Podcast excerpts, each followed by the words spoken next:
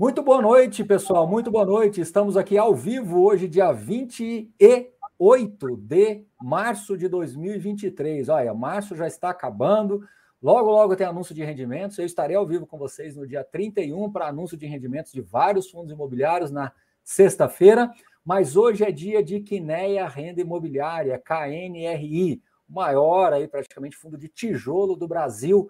Então é importante que a gente traga aqui pautas de uma assembleia importantíssima para os cotistas, para o fundo, para o mercado, e ninguém melhor do que os, os próprios gestores, o próprio time de gestão, para falar e explicar para vocês. Eles prepararam uns slides que a gente vai compartilhar daqui a pouco. Eu tenho comigo aqui Carlos Martins, que é o gestor da área imobiliária, né, de real estate da Quineia, e temos também o Luiz Felipe, que é o RI do fundo, que vai estar lidando com vocês aí no dia a dia. Quero lembrar antes de começar, a gente não orienta voto, mas a gente orienta a votar. É importante que vocês participem, até porque são pautas que precisam de quórum, precisam assim de um quórum qualificado, que é mais do que 25%. Aí o Carlos vai explicar, o Luiz vai explicar sobre isso também. Então é importante que vocês participem. Como vocês sabem, pautas importantes, fundos importantes, fundos grandes, que têm uma base de cotistas muito relevante, a gente sempre gosta de trazer aqui as informações para vocês. Então vamos lá, sem mais delongas, Carlos, seja bem-vindo. Maroni, obrigado aqui pelo espaço. Boa noite a todos aqui. A gente queria aproveitar esse momento para dar uma atualizada aqui do que nem a renda, os últimos acontecimentos e um pequeno overview do fundo. E depois o Luiz vai me ajudar aqui a passar pelos pontos dessa assembleia, uma assembleia para a gente bastante importante. É, eu estou feliz aqui em usar o teu espaço Várias vezes que a gente conversou aqui, você sempre me provocou sobre um assunto que a gente está trazendo nessa Assembleia e vou pedir depois ajuda para quem concordar aqui com os pleitos para votar na nossa Assembleia, que ela é bem importante, como você comentou, uma Assembleia de quórum qualificado, eu preciso de 25% de um fundo que é bastante grande. Mas primeiro eu queria falar um pouquinho do que nem a renda, só dar uma atualizada. Deixa, é... só, deixa só, Luiz, você está nos ouvindo bem aí, né? Tudo certo, tô, né? Estou ouvindo, tudo certo, tudo certo. Então tá bom. Então eu vou, eu vou compartilhar a tela, o, o Carlos, para você ficar bem à vontade aí. Só um segundo. Pronto. Então agora, Carlos, todo mundo está vendo a sua tela aí, que né, a renda é fica NRI. Então vamos lá. Ótimo. Então vou começar aqui dando uma fotografia de como é que está esse fundo hoje, né? Então esse é um fundo antigo, começou lá em, em 2010 é, a gente já tem bastante tempo, ele veio crescendo aqui com follow-ons. Hoje ele é um fundo de valor patrimonial próximo a 4 bilhões. A estratégia do fundo é basicamente investir em tijolo, escritório e logística. A gente hoje está em três é, estados principais. São Paulo, aí, que representa mais ou menos 64% do fundo.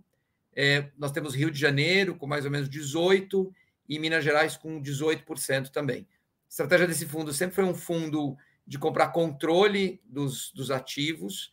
Então, a gente tem ou 100% ou a, a grande maioria. Tem dois ativos aqui, que é o Rocha Verá em São Paulo e o São Luís, que a gente, apesar de não ser, ter o controle, a gente tem parcerias aqui, outros é, investidores institucionais.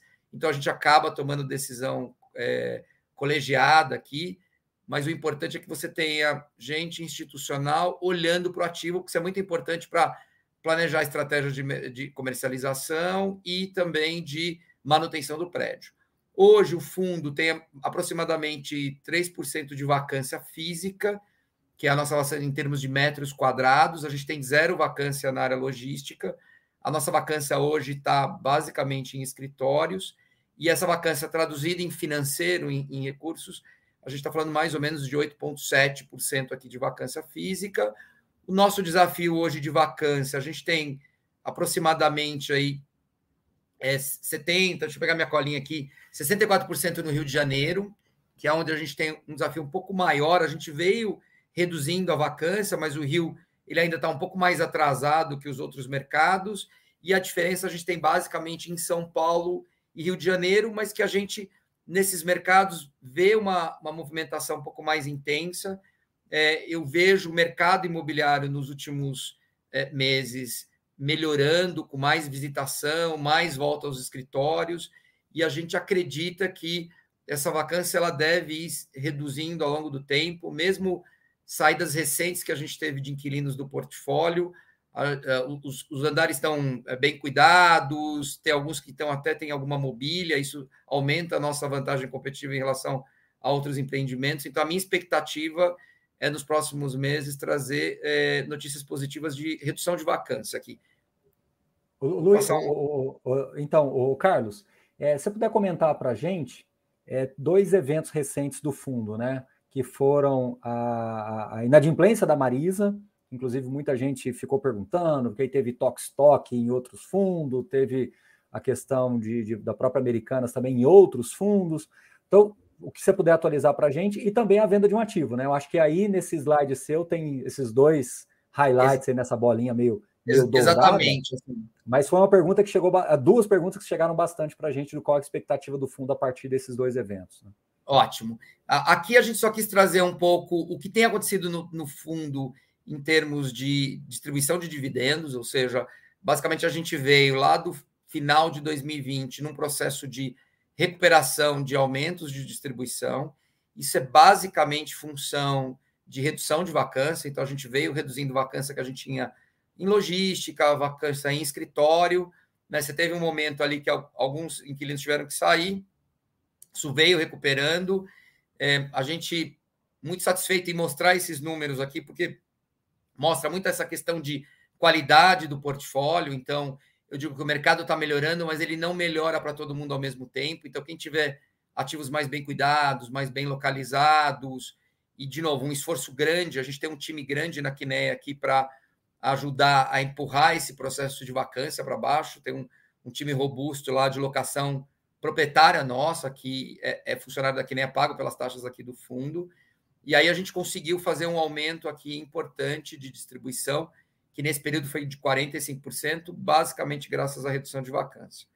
E aí o que, que a gente teve aqui um anúncio recente, a gente em dezembro a gente teve um extraordinário lá que a gente chegou a pagar um real é, por cota, mas o nosso estável era perto de 0,95 e aí a gente teve agora um anúncio desse aumento é, para 0,95 que a gente acha que é o patamar agora sustentável do fundo. E aí a gente teve dois eventos que são importantes a gente comentar. O primeiro deles foi a venda do CD Bandeirantes. É, a gente, assim, acho que até sempre comentei, e, e nos bate-papos aqui com o Baroni, a gente falava sobre isso. A gente, primeiro, é bem apegado a, aos nossos ativos, a gente acha que são ativos difíceis de replicar.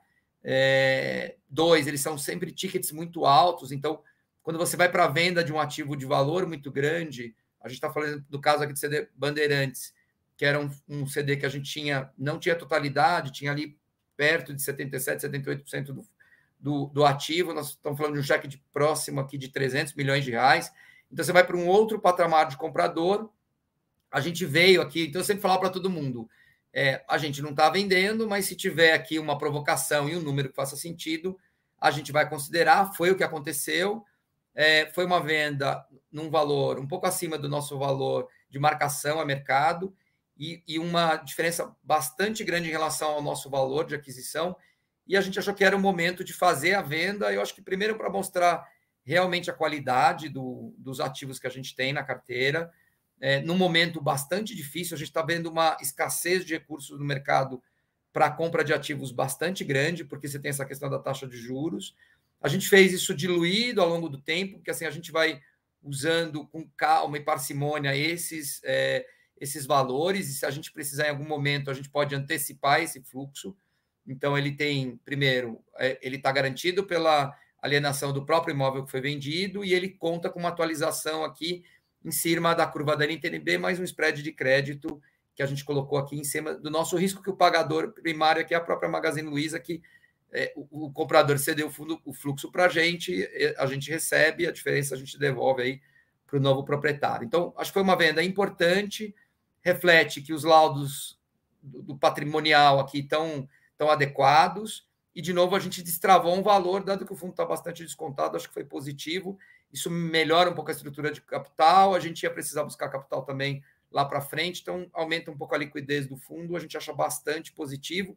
E isso permitiu que, dessa maneira que a gente fez parcelado, a gente aumentasse aqui para uma, essa distribuição de 95 centavos, que era uma distribuição que a gente esperava alcançar um pouquinho mais para frente.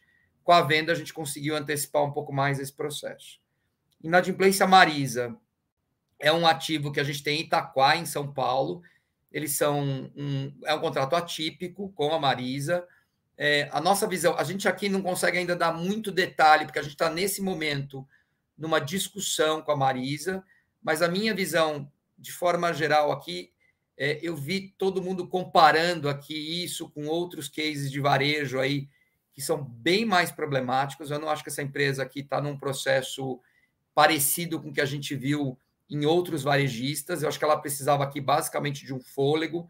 É uma empresa muito tradicional, que tem um endividamento relativamente baixo aqui. Então, ela vem conversando com os bancos e vem conversando também aqui com os seus fornecedores, que no nosso caso aqui a gente entra nesse grupo de fornecedores. Então, a gente ainda não consegue dar muitos detalhes aqui como está a nossa negociação, mas eu estou otimista que muito brevemente a gente vai conseguir alinhar aqui com as necessidades da Marisa e as necessidades dos nossos cotistas, de uma maneira que a gente não tenha prejuízo para os nossos cotistas. Esse é o, é o principal é, driver aqui das nossas discussões. Então a gente está bastante preocupado e eu acho que é uma empresa que não ela vai se equacionar e vai passar sem grandes problemas para esse momento que a gente está vivendo e a gente espera no futuro próximo poder mais dar mais detalhes assim.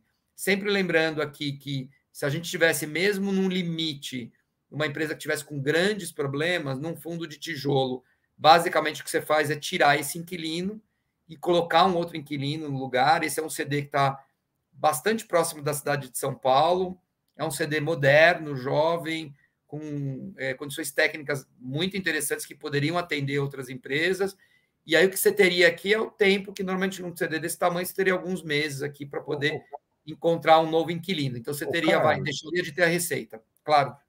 Vamos lá. É, hoje, Marisa, em torno de 4% da receita do fundo. Isso. E mesmo num cenário transitório um pouco mais desafiador, você entende que com o lucro potencialmente da Bandeirantes, esse patamar que você nos coloca aqui nos slides devem, devem acontecer ao, pelo menos ao longo desse semestre, a priori.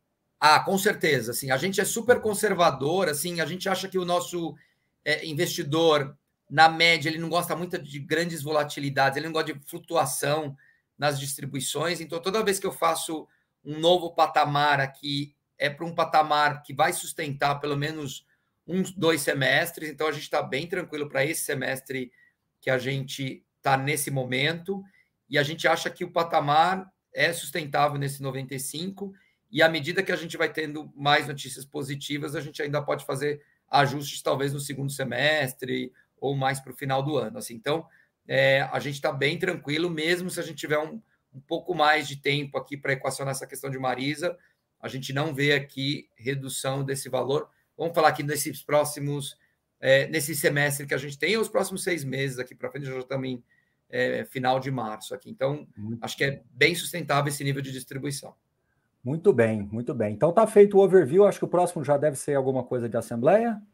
Isso, isso mesmo. Vou passar aqui. Vou chamar Ô, o Luiz, Luiz aqui. Vamos trabalhar, né, Luiz? Já, já estamos com 13 minutos de live. Você não trabalhou ainda? Vamos trabalhar. Então. Vamos lá, Luiz, eu vou passando aqui, Luiz. Seja bem-vindo. O pessoal te elogiando muito aqui no chat, viu? Então, por sinal que você é, sempre prestativo aí no RI do fundo, e ninguém melhor do que você para dar essa, esse overview agora da Assembleia. Lembrando mais uma vez, nós não orientamos votos, mas nós orientamos a votar. O KNRI é um fundo é, importante né, no, no, mercado, então por isso que a gente está aqui com o time e o Luiz à disposição aí. Luiz, e, e fique muito à vontade também de explicar como é que se vota, Teve gente que já falou que já votou, teve gente que está falando que pode ser como é, como é que deve, como é que é o procedimento. Então, tinha chegado aqui, inclusive, aqui também para a gente, como é que é que faz, se recebe e-mail. Então, fica à vontade para não só explicar as pautas, como também explicar operacionalmente, tá? Fechado. Baroni, queria começar agradecendo aqui. Normalmente, assembleias são assuntos menos interessantes, talvez algo que gere menos, chame menos atenção dos investidores, mas acho que é bastante importante a gente ter pelo menos a chance de explicar qual que é o racional por trás, por que, que a gente está querendo trazer essas mudanças, quais são talvez pontos positivos aqui que podem ajudar os investidores a partir do momento que a gente conseguir essas aprovações e justamente escutar um pouco também do que pode ter sido dúvidas da, da maior parte dos investidores para que a gente consiga trazer uma, uma resposta aqui, deixar gravado também o seu canal aqui consegue divulgar para bastante gente ao mesmo tempo. Inclusive, Luiz, desculpa te interromper, mas você tocou Imagina. num ponto importante. Às vezes a gente faz alguma coisa e o pessoal pode ter dúvidas. Então, se vocês tiverem dúvidas, pode mandar aqui, mas pode mandar para o Luiz também, que se for o caso, a gente faz mais para frente outra para esclarecer para vocês. O importante é mantê-los aí não só informados, mas com dúvidas esclarecidas. Então, se tiverem mais dúvidas, é, que podem surgir não só após a live, mas quem vai assistir gravado depois, por favor, mande para o RI aí que a gente, a gente faz outra gravação depois, a gente faz outra explicação depois. Mas vamos lá. Com certeza. E, Baroni, acho que só aproveitando a deixa, a gente tem um e-mail lá na Kinea chamado relacionamento.kinea.com.br, que é inclusive meu time que responde. Então, sempre que tiverem qualquer dúvida sobre o KNRI, sobre essa assembleia ou sobre qualquer outro assunto, fiquem super à vontade para acionar lá. A gente responde literalmente todos os e-mails, então contem com a gente para ter informações dos fundos. Mas indo para o assunto que a gente queria tratar hoje, que é justamente sobre a AGE do KNRI, a gente tem basicamente dois itens que a gente quer aprovar nesse, nessa data. primeiro deles, apesar de ser um item só, ele vai interferir em duas coisas bastante importantes, sendo elas o direito de preferência, eu vou entrar um pouco mais a fundo do que isso significa e que mudanças isso implica para o fundo. E além disso, ainda dentro desse primeiro item, a gente quer um capital autorizado de algo próximo de 5 bilhões de reais. Então, essas são as duas primeiras mudanças que representam o item 1 e o item 2 que a gente vai ter aqui também é a aprovação do conflito de interesse para alocação de áreas que a gente tem dentro do KNRI para empresas que pertençam ao grupo. Então, vou passar um pouco do racional, por que, que a gente acha importante isso, alguns fatores que a gente trouxe aqui para mitigar o que pode eventualmente ser entendido como conflito de interesse. Então, vou, a, a, a, nos próximos dois slides, tentar trazer um pouco mais sobre isso. Então, vamos lá. Entrando no direito de preferência, acho que antes de mais nada, acho que é importante explicar o que é o direito de preferência, porque muitas vezes os investidores que estão começando, que ainda não têm tanta experiência aqui no setor, não sabem exatamente o que isso significa. Então, na prática, no momento que o fundo vai fazer crescimentos, ele só consegue crescer através de ofertas públicas. Então, são aqueles momentos de emissão que os clientes que têm interesse, os cotistas que têm interesse, conseguem aportar dinheiro novo dentro do fundo em troca de cotas o que, que significa ter o direito de preferência? Para aqueles investidores, para aqueles cotistas que já estavam dentro do fundo antes dessa nova emissão, eu dou um, literalmente um direito para que, caso ele queira manter o, a proporcionalidade, manter a exposição que ele tem dentro do fundo, proporcional ao tamanho do fundo como um todo, eu dou preferência para ele para que ele consiga fazer isso. Então, para todos aqueles investidores que já eram cotistas do fundo, eu dou uma prioridade para que ele consiga participar dessa emissão. E aí entra um ponto super importante da nossa discussão. Isso talvez seja uma das perguntas que eu mais respondo dentro da nossa caixa de relacionamento. Imagino que você, inclusive, Baroni, já deve ter respondido isso pelo menos um milhão de vezes. E aqui é um ponto importante. Por que, que ainda não tinha o direito de preferência dentro do nosso regulamento? E a resposta é, é, é o que é, assim, quando a gente começou a indústria, quando a gente começou o fundo lá em 2010, naquele momento, a indústria ela, ela era muito menos consolidada do que ela é hoje. Então, talvez as regras, os formatos, as adesões que tiveram desde, vai, principalmente a partir de 2018 para cá, que foi quando a indústria teve realmente seu grande boom, é, muitas coisas lá atrás eram bastante diferentes.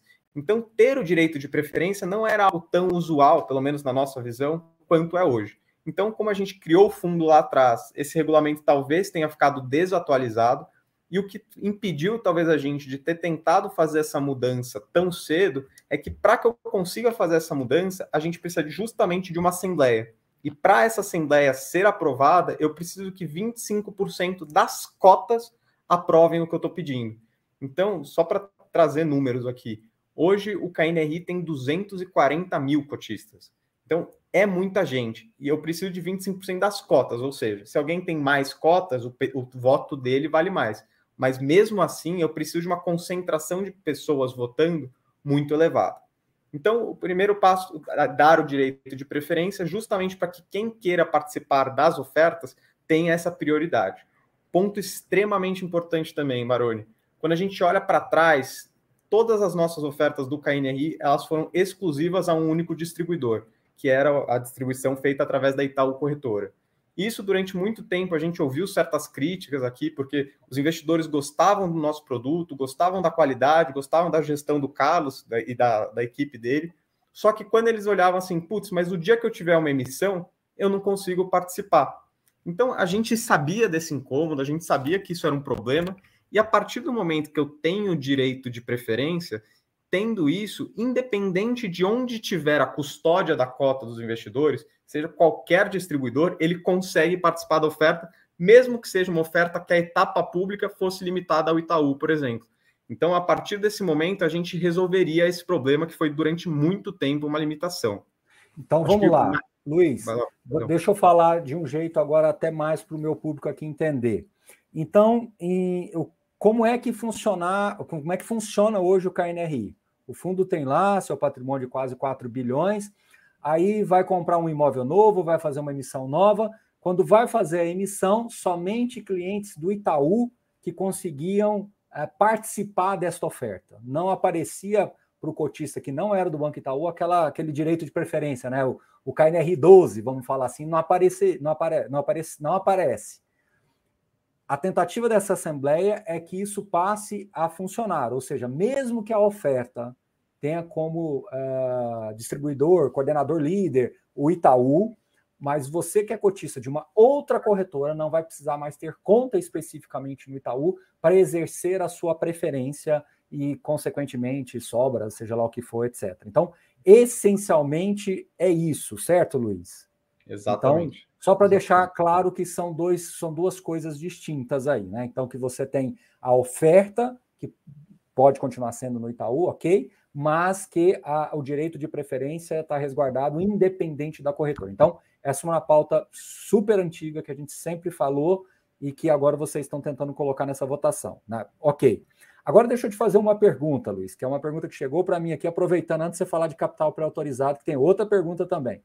Legal. É, as, as taxas das emissões, vocês sempre foram, vamos ser justos, vamos ser justos, criticados porque sempre foi no Itaú, mas por outro lado, elogiados também que as taxas eram mais competitivas quando comparados com outros pares, vamos falar assim, distribuidores. A ideia é continuar tendo taxas competitivas? Maroni, acho que para responder essa pergunta, eu preciso dar um passo para trás e lembrar que, pensando no ponto de vista como uma gestora que tem o objetivo de aumentar seu business, de fazer o, o fundo continuar crescendo, cada vez tornar ele mais diversificado, mais líquido no mercado secundário, quando eu vou para uma emissão, provavelmente é porque eu já tenho um pipeline, eu já tenho um ativo que eu gostaria de fazer aquisição e eu conto com esse recurso para poder efetuar essa compra. Para que eu consiga fazer essa distribuição, eu preciso de duas coisas. Eu preciso de investidores querendo entrar e também eu preciso de uma força de vendas querendo fazer a distribuição, querendo levar esse produto adiante para mostrar para os seus investidores. Quando eu coloco uma taxa mais elevada, eu estou melhor remunerando essa força de vendas. Ao mesmo tempo, quando eu trago uma taxa menor, eu estou fazendo com que a eficiência da alocação do cliente no meu fundo seja melhor porque para cada real que ele está colocando, mais, mais centavos ou mais reais vão ser efetivamente alocados no fundo. Então, um pouco da nossa cabeça aqui foi sempre tentar um equilíbrio entre essas duas coisas, de forma que a gente continuar, conseguisse atingir a captação, mesmo tendo a, a aderência, a adesão do time comercial. A gente conseguiu fazer isso muito bem ao longo do tempo, a gente conseguiu, inclusive, construir o que hoje é o maior fundo de tijolo da Bolsa, pensando em valor patrimonial, e isso a gente entendendo que ainda existe a capacidade de fazermos captações que terá demanda com esse nível de taxa, putz, acho que é o cenário ideal, é o que a gente busca aqui. Okay. Então, se eu pudesse responder de forma um pouco mais ampla, acho que seria isso. Baroni, okay. Não, não, tudo bem. É, é porque é, é, é, um, é um ponto importante que, que a gente está levantando aqui, e, e, é isso. Então, é, com essa resposta sua, já eu respondo várias que chegaram aqui para a gente. Então, pessoal, vai ter o KNRI 12, né? Vamos falar assim, é o direito de preferência, como todo mundo está habituado nos outros fundos e que realmente não tinha no, nos fundos Quineia. Pessoal, é, estamos fazendo uma pergunta no chat, eu mesmo já vou responder sobre o, o KNP, né? A questão da trava de investidor qualificado. Não dá para você entrar em dois flancos de guerra aqui ao mesmo tempo. Então, a ideia é, isso também é outra pauta antiga. É, eu falo que assim, o que, que acontece? Uh, o Kinea criou essa situação, a Kinea né, criou essa situação, mas hoje, e, e poderia ter sido tratado enquanto fundo menor, ok, tudo bem. Mas é porque hoje você tem pelo menos a facilidade do voto eletrônico que antes não tinha. Então, uma, hoje se torna mais difícil, porque o fundo é maior, você tem mais cotistas, tem mais cotas para mobilizar, mas por outro lado também você tem uma facilidade muito superior do ponto de vista de votação. Para o Carlos não ficar tão quietinho, concorda comigo, Carlos? Hoje, hoje tem mais difícil, é mais difícil, mas do ponto de vista de cotistas, mas é mais fácil tecnologia, né? Exatamente, assim, a gente veio, o processo veio melhorando, né? Uhum. E acho que até isso que nós estamos fazendo aqui, alguns anos atrás, não tinha mesmo. Você não tinha gente abrindo fóruns aqui para a gente poder explicar por que, que é interessante. É, e a gente precisava ter um processo aqui, a gente está criou aqui um, um, efeito meio um, um, um, suporte lá meio de guerra, assim, porque, de novo, é bastante, é um volume bastante grande. Nós estamos falando que nós temos que trazer mais ou menos um bilhão de equivalente em cotas aqui, aprovando essa oferta, ou aprovando, na verdade, o que a gente está pedindo aqui na Assembleia. Então, é bastante gente, e no nosso caso especificamente, o nosso fundo é bastante pulverizado. A gente não tem nenhum é, investidor independente, ou, ou algum investidor único com participação muito grande de cotas aqui. Então, a gente vai ter que convencer muita gente. Acho que agora, pelo menos, essa questão tecnológica está melhor e a gente vai estar tá se preparando para falar em muitos lugares e conversar e explicar, porque realmente, como vocês colocaram, era uma pauta bastante antiga e a gente sempre ficou tentando ver quando a gente estaria preparado para conseguir, com chances altas, de conseguir aprovar. E, de novo, porque eu acho que melhora o fundo, traz benefício para os cotistas. Então, é alguma coisa que a gente. Não é que a gente não queria fazer, é que tem um trabalho e uma, um desafio grande aqui pela frente, mas a gente acha que agora a tecnologia está nos ajudando aqui. Muito bem. Luiz, vamos para o próximo tema? Baroni, eu só queria fazer um último Sim.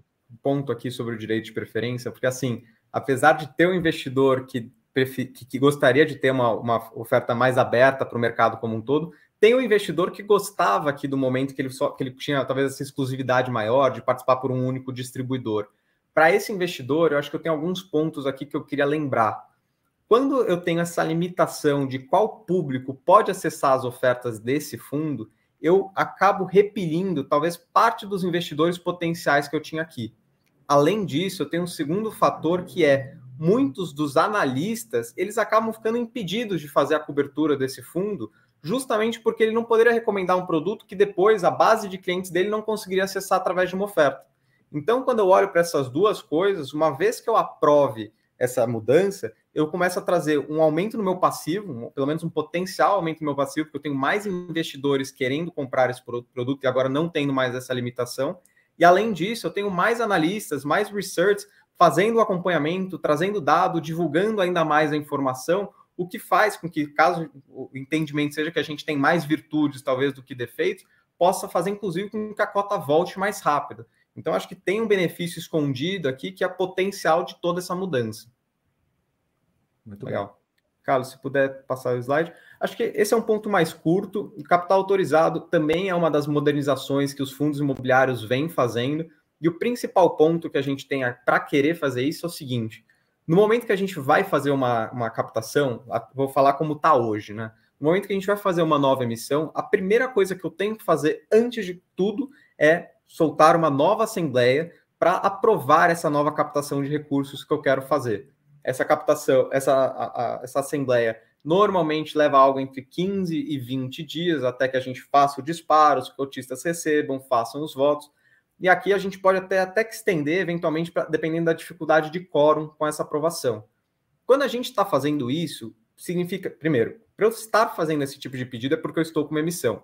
Se eu estou com uma emissão, é porque provavelmente eu tenho um pipeline, eu tenho algum ativo que eu quero comprar.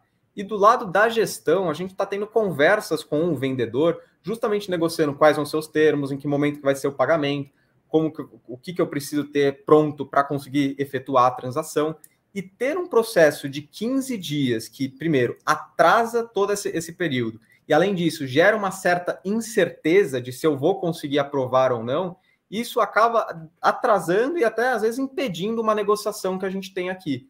Então, trazer o capital autorizado, putz, talvez tenha aquele pensamento, ah, ah ela, a Kinea só quer crescer. A gente está de verdade pensando no como que a gente torna mais eficiente esse processo aqui para o fundo.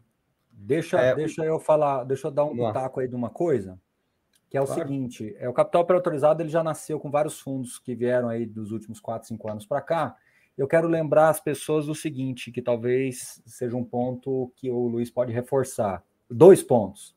Primeiro ponto, é, tem algumas regras, né, Luiz, que é, vocês não vão emitir a, a, a, qualquer preço, a qualquer custo, existe uma questão patrimonial envolvida, que é uma ansiedade das pessoas, que é uma das perguntas que chegaram aqui.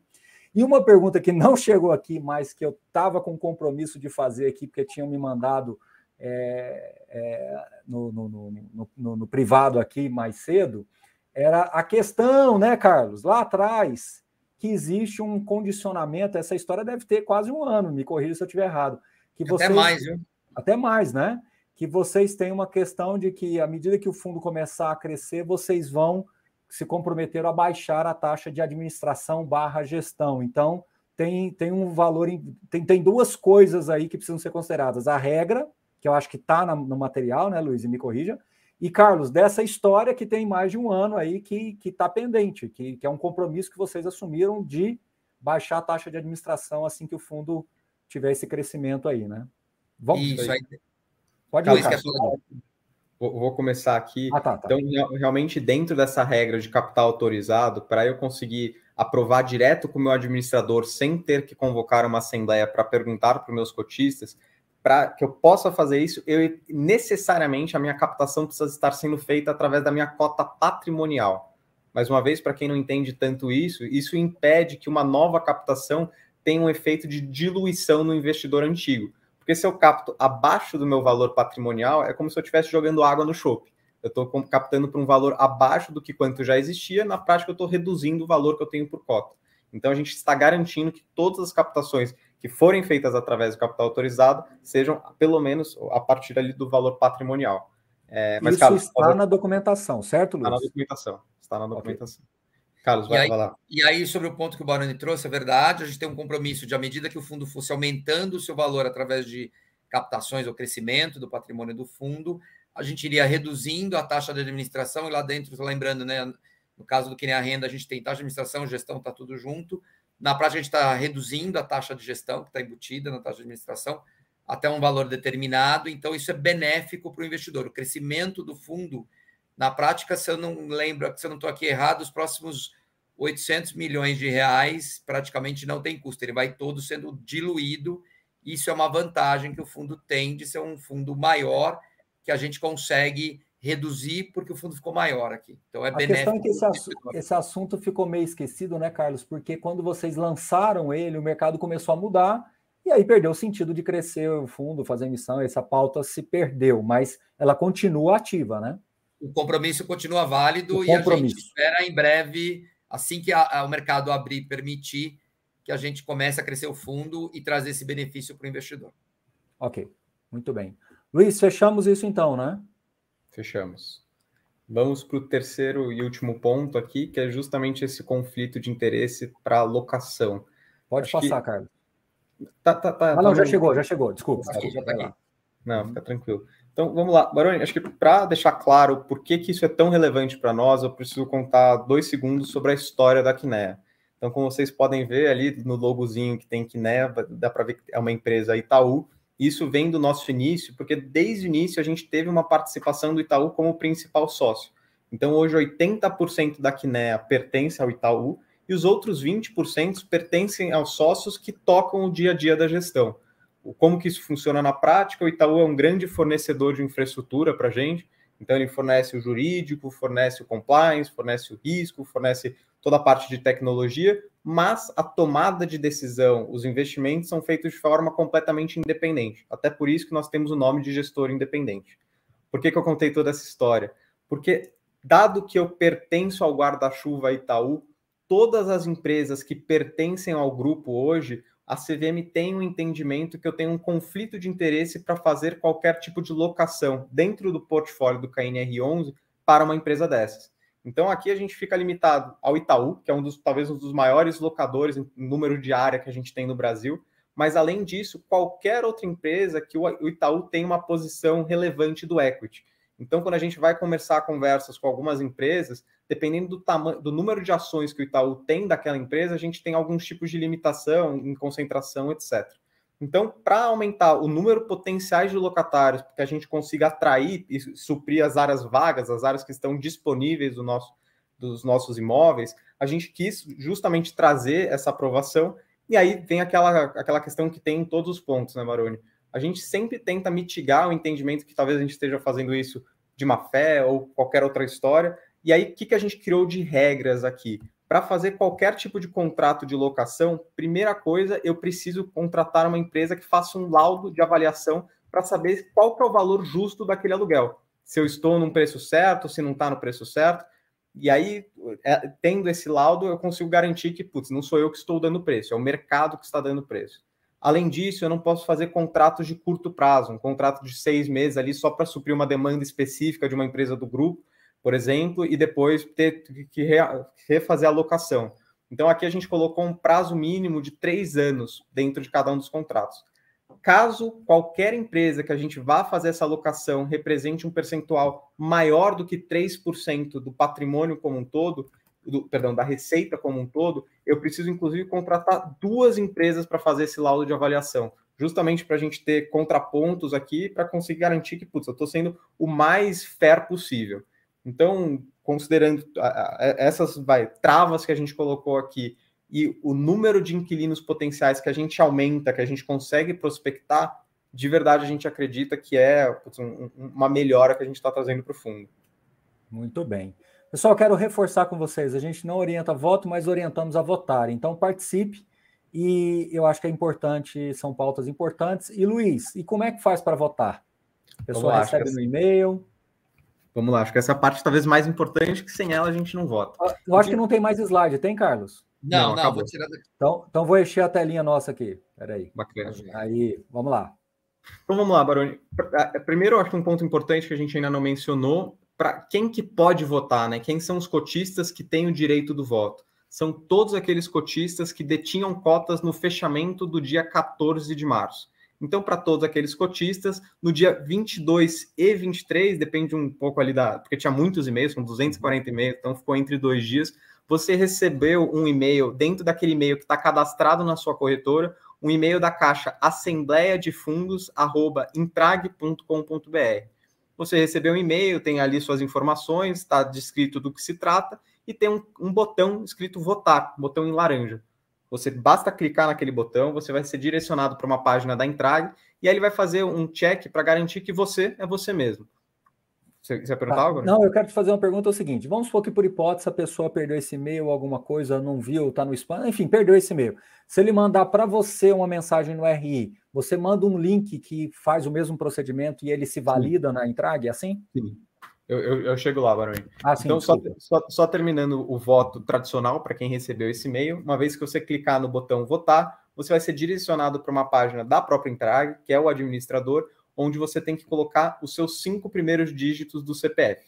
Uma vez que você coloca, você vai entrar no sistema, você vai estar no ambiente logado, você tem que aceitar os termos do voto eletrônico, porque é algo que, se você nunca fez o voto, você tem que primeiro aprovar e logo depois você vai ter quais são os itens que estão sendo votados, e você tem três opções para cada item: aprovo, abstenho e reprovo. Você que, vai ter que votar duas vezes, porque são dois itens distintos, e lá no final você vai ter o seguinte: você vai clicar aquilo. Eu fiz o teste hoje, inclusive fazendo um voto pessoal aqui. Você demora alguns 10, 15 segundos para até depois que você clicou no seguinte para funcionar. Então, se você ver a bolinha girando ali, não se preocupe, demora realmente alguns segundos, mas logo em seguida já, já vai ser computado o seu voto. Então, não tem essa preocupação. Aí vem aquela pergunta que você fez. Putz, não tô achando, estou com preguiça de procurar, seja qual for o motivo. Acho mais fácil perguntar para a Kinea. Pode mandar lá no relacionamento@kinea.com.br. Depois, Baroni, acho que a gente consegue colocar aqui, talvez na descrição do vídeo, esse, esse link, ou então a gente coloca de alguma forma. Mas vocês mandando o um e-mail lá, você informando qual seu nome e seu CPF, eu consigo fazer essa busca e devolvo pessoalmente para vocês para que vocês tenham acesso ao link para fazer o voto. O e-mail é esse que está na tela aí que eu coloquei? relacionamento.quiné.com.br, isso mesmo. Então tá. Então, uh, mandou um e-mail para você, você retorna com um link dizendo, ó, oh, não estou encontrando, aí você manda um link, a pessoa se valida lá e segue o voto registrado, né? Exato. Então tá. Muito bem, eu acho que está muito bem explicado. O, Carlos, eu não poderia encerrar essa live sem fazer uma pergunta que chegou para a gente aqui, manda, colocaram no chat também, que é o seguinte: o KNRI, né, querendo crescer o patrimônio, etc., tem espaço para comprar shopping, loja de rua, renda urbana?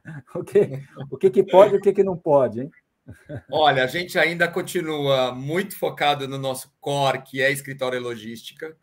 Nesse momento, muito focado na cidade de São Paulo, ou estado, no caso de logística, porque são os mercados que têm maior liquidez. Não é um fundo que a gente vá buscar shopping center, não é a nossa visão. A gente acha que a gente teria que talvez criar um novo veículo.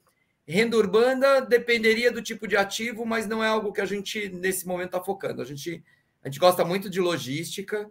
Se tivessem coisas baratas de escritório ou preços interessantes, a gente também iria atrás, porque a gente acha que é, é uma questão de tempo, principalmente dependendo da localização. Acho que a gente vai ter notícias muito positivas nos próximos meses, aí, ou sei lá, no curto espaço de tempo. Assim. Então, a, a nossa estratégia continua sendo focada, escritório e logística, ainda muito na cidade de São Paulo mesmo. O Carlos tem uma opinião pessoal que eu já conversei com ele e acho interessante, eu até concordo de certa forma. Eu acho que o renda urbana, dependendo do formato, quem sabe um dia ele ainda muda de ideia, mas do shopping ele tem uma defesa que eu queria compartilhar publicamente com vocês. É que ele entende que o shopping é, tem um negócio por detrás do real estate. O shopping o real estate em si é uma coisa, mas o negócio por detrás é outra. Então, por isso que ele acha que misturar com KNRI pode é, ter estratégias muito diferentes, distintas, com, com ciclos muito diferentes. Mas eu acho que questão de renda urbana, assim, dependendo do ativo, dependendo do porte, dependendo do contexto, quem sabe um dia ele muda de ideia mais definitivamente. Acho que ainda não apareceu o negócio certo na mesa dele. Quem sabe apareça. A, a, gente, a gente é super preocupado, assim, no final do dia o nosso mandato é gerar o máximo de renda possível para os nossos investidores, então tem que ser coisas líquidas, bem localizadas, com uma previsão de perpetuidade aqui, não que a gente vai carregar o ativo uhum. até o final, mas essa é muito a nossa cabeça. Eu concordo com você, eu acho que talvez no renda urbana, que ele tem algumas características de, normalmente é um contrato atípico e tal, dependendo do que quiser, o nosso, o nosso regulamento permite você ir para alguma coisa de varejo, de loja tal, Pode ser que a gente faça, acho que um pouco menor, mas a nossa cabeça hoje, nesse momento, se eu tivesse dinheiro, eu iria para escritório e logística, que é o que a gente ainda gosta bastante. Assim. Muito bem, está respondido. Então, Carlos, olha, eu não estou, eu acho que eu respondi todas as questões, está explicadíssimo, estou passando o olho aqui de novo e realmente está tudo bem explicado e respondido. Bom, Luiz, eu acho que vou continuar deixando a porta aberta para vocês aqui. Até ah, duas perguntas, Luiz. E se você não tiver a resposta rápida aí, não tem problema. Até quando é a votação? Até 13 de junho. De julho, Ju, perdão. Julho, 7. Isso. 13 do mês 7. 13 do 7. Agora eu vou fazer uma pergunta. E se a pessoa viu uma live aqui, eu sei que vocês vão por outros canais também, por outras formas, mas a pessoa viu depois e às vezes o Carlos falou um ponto, você falou um ponto que fez ele mudar de ideia. Ele pode sobrepor o voto dele? Consegue. Até o dia 13 de julho, às 18 horas da tarde, acessando o mesmo link, ele consegue fazer a mudança de voto. Muito bem, tá vendo? Então, por isso que é importante aqui vocês no canal. Tenho certeza que vocês vão por outros lugares também e que isso fique cada vez mais disseminado aí, o pessoal participar da votação. Muito bem, então tá, tá explicado. Mais algum ponto, Carlos, que ficamos para trás aqui? Não, eu só queria primeiro agradecer e dois dizer que vou pedir para vocês votarem, independente aí da, da opinião. A gente acha que é muito benéfico para o fundo. Acho que esse é um ponto é, que também nos incomodava, incomodava os nossos investidores, de você ter a preferência na escolha independente do distribuidor que a gente escolher para depois fazer uma nova oferta. Para aquele investidor que não quer, mas o fundo está numa condição interessante, o mercado secundário ele pode vender esse direito, isso vale dinheiro também. Então, a gente está montando algo que não é bom para a gente como gestor, é bom para o fundo. Acho que isso aqui é bem importante. Então, acho que isso traz valor para o fundo, traz valor para o cotista. Então a gente está bem animado, a gente sabe que o esforço é grande pelo tamanho do fundo, mas do nosso lado aqui a gente vai trabalhar bastante para falar com bastante gente que a gente acha que os pontos são assim fazem sentido de novo para o nosso investidor. A questão da, da alocação lá para as empresas do Itaú, eu vejo o Itaú alugando um monte de coisas, a gente consegue às vezes até acessar decisores e eu não posso fazer nada porque ele na verdade tem esse potencial conflito e a gente para evitar qualquer benefício que a gente esteja dando a gente criou travas aí de condições, de laudo, exatamente para não dar uma percepção de que a gente está dando um favorecimento que, que é indevido. Mas, por outro lado, eu quero é um crédito muito bom e eu adoraria tê-lo na minha carteira aqui como um devedor ou como um inquilino dentro de um portfólio. Acho que você recomendou voto aí, assim, né? De é importante votar, e eu quero é, recomendar adicionalmente outra coisa. É importante vocês votarem com consciência. Então, se tem algum dos pontos que foram discutidos aqui que você ainda continua não concordando ou que você tem mais dúvida, explore mais. Eu acho que o voto, ele, ele se você não tiver muita certeza, é melhor você explorar até 13 de julho. Né? Então, nós estamos falando aí de quatro meses, praticamente três meses e meio pela frente. É tempo suficiente para você entrar em contato com a gestão, entrar em contato com a RI e tirar a dúvida até você realmente concluir, seja positivo ou negativo, mas que você conclua conscientemente. Por isso que a gente faz lives como essa. Certo, Luiz? Certo. Um, acho que um último comentário, Baroni. Pensando agora no, no mundo do RI aqui. Uhum. A gente tem, acho que, diversos desafios, até em, em outros produtos que não o KNR11. A gente trou eu, eu vi aqui comentários sobre o fato do Canip, o Raio de serem qualificados. Tem outros fundos que não têm direito de preferência aqui.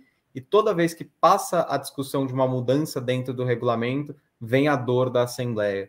Então, assim, acho que o mais importante realmente aqui é exercer esse poder aqui da democracia de fazer o seu voto, de fazer valer a sua participação no fundo, até porque isso dá força aqui para a nossa discussão de cada vez mais ser mais vai, adeptos a tentar fazer essas modernizações nos fundos. Então, de verdade, acho que é super importante aqui a participação de todos. Nossa, a gente gostaria que fosse aprovando, mas qualquer voto é válido aqui, justamente porque a gente quer, é, é importante ter a opinião de todos os cotistas. Olha aqui, esse aqui é o, último comentário, valeu a live. O Edilson colocou, acabei de votar. Então, acho que é isso que é importante, né? É porque é, é, é, é para isso que a gente faz, né? Para que o pessoal possa ter essa, essa informação que às vezes fica inacessível. Gente, quero agradecer vocês. Acabamos passando aqui uns, uns 10 minutinhos, né? a gente falou que seria uns 30, 35, acabou ficando um pouquinho mais, mas foi bom, viu, Carlos? Porque você fez aquele overview lá no começo que eu acho que muita gente é, é, gosta de ter como pano de fundo as informações centrais e você tocou. Quem assistir de novo, muita gente chegou depois, quem assistir de novo o comecinho lá, é, tem um overview bacana do fundo e, enfim, eu acho que, que, que, que esclarecemos todos os pontos. Pelo menos do meu lado aqui está tudo esclarecido. Obrigado, viu, gente? Valeu, pessoal. Boa noite. Obrigado, boa noite. Obrigado. E vamos lá, pessoal. Sempre que vocês precisarem, estaremos por aqui. Até a próxima. Então, quero lembrar vocês, a gente tem amanhã um vídeo cinco dúvidas e na sexta-feira eu volto ao vivo para a gente poder divulgar os rendimentos dos, do mês, aí, fechamento de mês, sexta-feira, fechamento de mês. Muitos fundos divulgam rendimentos, tá joia? Um abraço, boa noite e até a próxima. Valeu!